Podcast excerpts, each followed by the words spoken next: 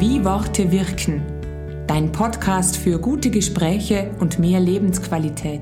Am Mikrofon ist Heidi Winsauer und im Studio ist Beate Foli wohlgenannt. Beate, du als Mediatorin und Juristin. Erzähl doch mal, wie wirken Worte? Ich glaube, Worte wirken mit der Bedeutung, die der andere den Worten beimisst. Was immer wir als Sender auch sagen wollten, entscheidend für die Wirkung der Worte ist, wie der Adressat sie versteht. Und das ist oft eben das Problem, dass wir von der Sprache her dieselben Wörter verwenden, aber wir den Wörtern eine andere Bedeutung zumessen. Und das, was wir meinen, noch lange nicht das ist, was beim anderen ankommt. Wir haben ja genau genommen eine Gemeinsamkeit beruflich. Wir haben beide mit Worten zu tun. Bei mir kommen die Menschen und wollen eben klar kommunizieren. Und doch es gibt einen Punkt, wo klar kommunizieren zu wenig ist. Da muss ich mehr vom Gegenüber wissen. Wie arbeitest du da als Mediatorin? Ja, wir haben, glaube ich, grundsätzlich auch das Problem, dass wir oft auf unterschiedlichen Ebenen kommunizieren. Wir kommunizieren ganz oft auf der Ebene von Positionen. Ich will das oder ich will nicht, dass du das und das machst. Aber wir verabsäumen es, den Blick auch darunter zu werfen und zu schauen, warum möchte ich denn das? Wozu ist mir das wichtig? Weshalb brauche ich das? Oder was sind meine Ängste? Was sind meine Sorgen? Aber was genauso auch, was sind meine Wünsche? Was sind meine Bedürfnisse, die dahinter stecken? Muss ich aber schon sehr reflektiert sein, dass ich diese Frage beantworten kann. Ja. Also kann ja, das jeder? Ja, das, das kann, ganz oft stellt man sich selbst diese Fragen nicht, weil man eben äh, oft nicht so reflektiert ist oder sich auch gar nicht Gedanken darüber macht, wieso man diese Position einnimmt. Und das ist eben auch die Aufgabe der Mediatorin, hier genau darunter zu schauen und mittels Fragetechniken, mittels Techniken der Kommunikation eben das an die Oberfläche zu bringen, zu schauen, was liegt tatsächlich darunter, was sind eben die Ängste, Sorge, Bedürfnisse, Wünsche, äh, die hinter einer Position stehen.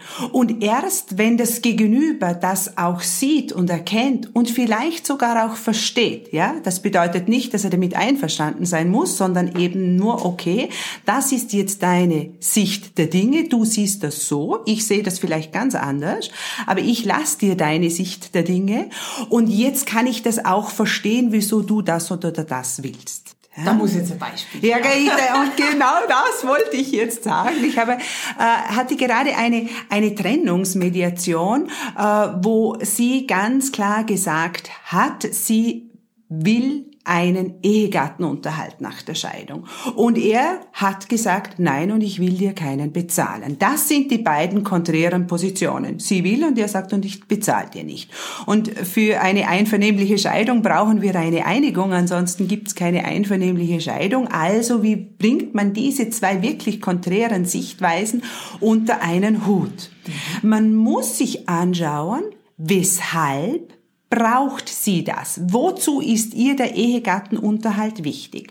Und wenn wir dann darunter, quasi unter diese Position hinunterblicken, haben wir bemerkt, für sie ist es ganz, ganz wichtig, dass sie in ihrer Pension dann einmal auch gut versorgt ist. Sie ist jetzt am Arbeiten, sie ist jetzt momentan gut versorgt, sie hat momentan keine Existenzsorgen, aber sie war aufgrund von ihrer langen Zeit zu Hause, Haushaltsführung und Kindererziehung hat sie sehr lange auf die Berufstätigkeit verzichtet, hat somit äh, die Pensionsansprüche nur im bescheidenen Ausmaß äh, zusammengebracht und hat Angst, dass sie dann in der Pension eben nicht mehr das Auslangen findet. Und er wiederum, wenn man bei ihm schaut, wieso ist er so stur und sagt, nein, du bekommst keine, äh, ich will keinen Ehegattenunterhalt bezahlen, dann hat er schon im Verdacht, dass sie eine neue Beziehung hat. Das ist herausgekommen, dass es hier schon eine Liaison gibt und er sagt, und da fühle ich mich nicht mehr zuständig. Ich will nicht für eine Frau Ehegattenunterhalt bezahlen, die ja dann schon einen anderen hat.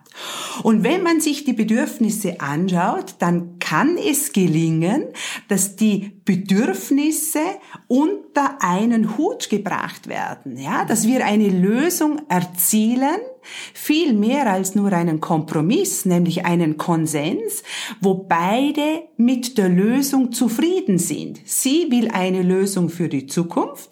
Er will jetzt momentan keinen Unterhalt bezahlen, kann aber das sehr gut nachvollziehen und versteht das auch, dass sie das für die Zukunft möchte. Und so gibt es Lösungen, die entstehen, weil wir eben unter die Oberfläche geschaut haben. Also das heißt, sie kriegt jetzt diesen Unterhalt. Also die Lösung äh, wird oder geht in die Richtung, dass er für sie eine Pensionsvorsorge macht. Ja, das ist denn für ihn nicht Ehegattenunterhalt, ich bezahle dir das jetzt, Anderes weil das will Etikett. ich jetzt eigentlich nicht. Ja, genau, hat ein anderes Etikett bekommen, wenn man so will. Aber es entspricht beiden Bedürfnissen und beide sind zufrieden. Das gelingt nicht immer, das Leben ist kein Wunschkonzert aber es gelingt auch nicht nie.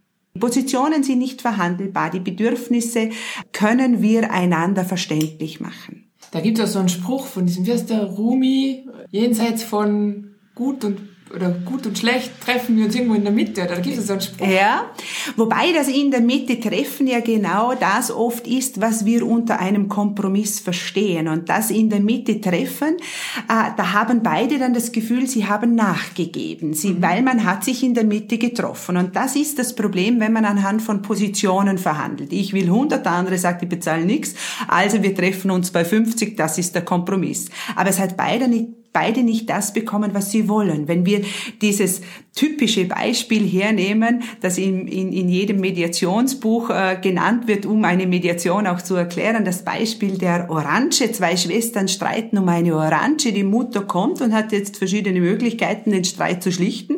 Sie kann entweder sagen, so, ich nehme die Orange ganz weg, weil wenn ihr zwei streitet, dann bald das aus. Mein.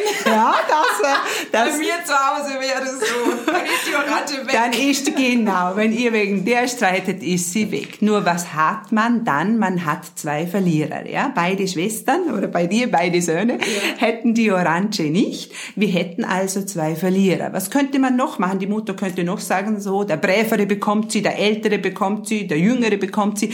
Könnte an sachlichen Kriterien das messen, wem die Orange zukommt. Dann hat einer die ganze Orange, der andere hat keine. Wir haben einen Gewinner, einen glücklichen Gewinner und einen Verlierer.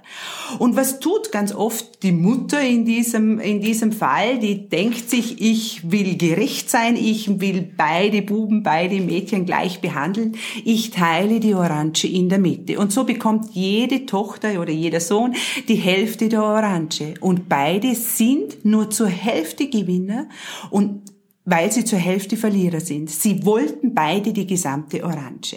So wie kann es gelingen, und das ist der Kompromiss, wie kann es jetzt gelingen, also einen 50, 50, 50, 50 ist ein Kompromiss, beide verlieren etwas. Ist der Kompromiss. Ist der Kompromiss. Wie kann es gelingen, den Konsens zu erzielen, nämlich, dass beide das erhalten, was sie eigentlich wollen, indem man sich anschaut, wozu brauchst du das? Wieso ist dir das wichtig? Und wenn die Mutter nachfragt in unserem Beispiel, wieso brauchst denn du die Orange? Würde vielleicht die eine Tochter oder der eine Sohn sagen, ich brauche sie die Schale zum Backen. Ja, ich brauche das Orangenaroma. Ich mache Orangenkeksle für Weihnachten. Und der andere oder die andere sagt, und ich möchte den Saft trinken, denn ich bin erkältet. Ich brauche Vitamin C. Und so hätten wir, wenn wir auf die Bedürfnisebene geschaut hätten, eine Lösung gefunden, mit der beide zu 100 Prozent gewonnen hätte. Der eine hätte die Schale bekommen und der andere hätte das Fruchtfleisch erhalten. Und alleine schon, das ist natürlich ein, ein Lehrbuchbeispiel, ja, das so schön ist es in der Wirklichkeit nicht immer. Aber was dieses Beispiel schon gut aufzeigt und vielleicht auch jetzt ähm, in Kombination mit meinem Beispiel, das ich vorher gebracht habe mit dem Ehegattenunterhalt ist, dass wenn wir auf der Ebene der Bedürfnisse miteinander sprechen und das betrachten, dann tun sich ganz neue Lösungen auf. Mhm. Ja, die Mutter könnte sagen, aha, du bist erkältet, ja, dann nimm du ein Kiwi, hat viel mehr Vitamin C wie eine Orange. Es könnte das Bedürfnis auf ganz andere Art und Weise befriedigt werden. Mhm. Und das ist etwas, was wir verabsäumen in unserem normalen Sprachgebrauch, aber auch in unserer Beziehung, dass wir auf einer Ebene sprechen der Bedürfnisse. Wir sprechen ganz oft auf der Ebene der Positionen. Moment, also das heißt, das würde ja voraussetzen, oder das setzt ja voraus, dass ich meine Bedürfnisse kenne, erkenne, dafür Worte finde und mich dann auch noch traue, die auszusprechen, ist jetzt nicht unbedingt das, was wir alle so gelernt haben von klein auf. Das stimmt. Wir haben das nicht gelernt und deshalb sind wir es nicht gewohnt. Ähm, deshalb brauchen wir oft jemanden, der uns dabei hilft. Ähm, ich bin davon überzeugt, dass ein Konflikt nichts Negatives ist. Ein Konflikt zeigt uns einen Veränderungsbedarf auf. Einen Konflikt, ein Konflikt zeigt uns, wir sind so damit nicht einverstanden, wie das, wie wir das jetzt eben handhaben. Mhm. Und wenn wir so mutig sind und genau darauf hinschauen, äh, weshalb es eben zu diesem Konflikt gekommen ist beziehungsweise noch viel mehr, wie wir aus diesem Konflikt herauskommen, was wir ändern müssen an unserem Verhalten, an unseren Einstellungen oder was auch immer, dann kann es eben gelingen, aus diesem Konflikt herauszukommen und hier diesbezüglich auch unsere Beziehung oder wo auch immer dieser Konflikt aufgetreten ist, auf ein, eine andere Ebene zu führen. Das ist nicht einfach und das gelingt meist auch nicht alleine, weil wir es eben nicht gewohnt sind, unter unsere Positionen zu schauen, auf uns zu hören, die innere Stimme und was habe ich denn für ein Bedürfnis. Ja, so sind wir nicht erzogen worden. Aber Antworten geben, dummer brav. Antworten geben, dummer brav. So ist es. Ja. Kommen, kommen immer nur Streithanseln in die Mediation oder kann es auch passieren, dass dann die Ehe noch gerettet wird? Ja, also sowohl als auch. Also natürlich ist einmal die Grundvoraussetzung, dass es einen gewissen Konflikt gibt, äh, wo die ähm, Konfliktparteien an eine Grenze stoßen, das selbst äh, miteinander zu regeln. Äh, wenn sich zwei streiten, braucht es eben oft einen Dritten und das ist einmal schon der erste Schritt in die richtige Richtung, wenn man sich dann eine Unterstützung holt wollt. Und ich finde das immer mutig und das ist auch das Erste, was ich zu den Medianten sage, dass ich es sehr, sehr mutig von ihnen finde, dass sie sich jetzt selbst eingestehen, wir brauchen jetzt hier Unterstützung. Ich hatte einmal ein Paar, das ich mediert habe vor der Hochzeit. Ja?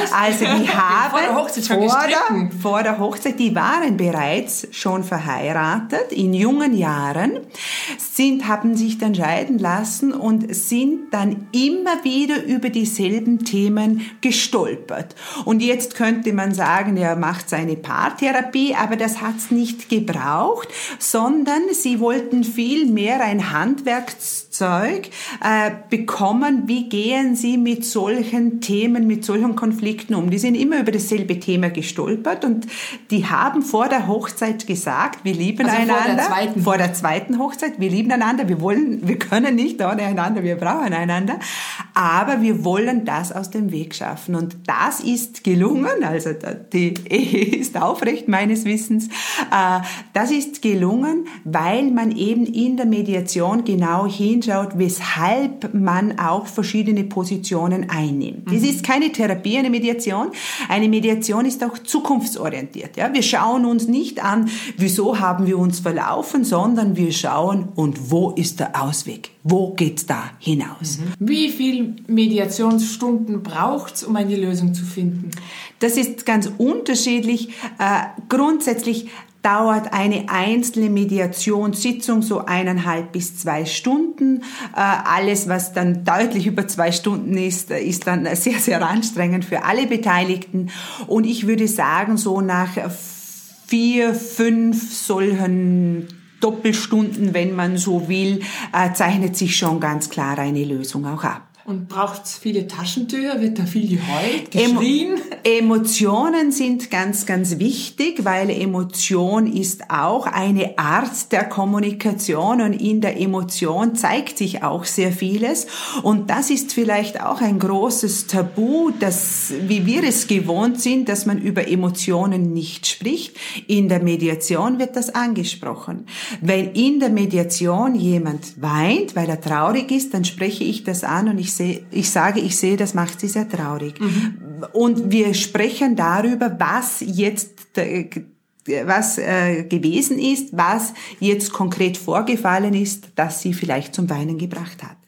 Es darf auch geschrien werden in dem Sinne, wie wenn wir, jeder hat eine andere Streitkultur äh, und das, auch das hat Raum und Platz. Wir dürfen aber nicht vergessen, dass wenn wir in einem Konflikt drinnen sind und dieser Konflikt von uns oder über uns Hand nimmt, äh, dass der Konflikt sich in uns auch ausbreitet und dieser Konflikt dann ganz, ganz fest auch im Bauch ist. Ja, die Wut, die wir im Bauch spüren, da ist im Kopf kein Platz mehr frei, dass wir das auch strategisch und strukturiert und lösungsorientiert angehen, sondern da sind wir von der Wut benommen.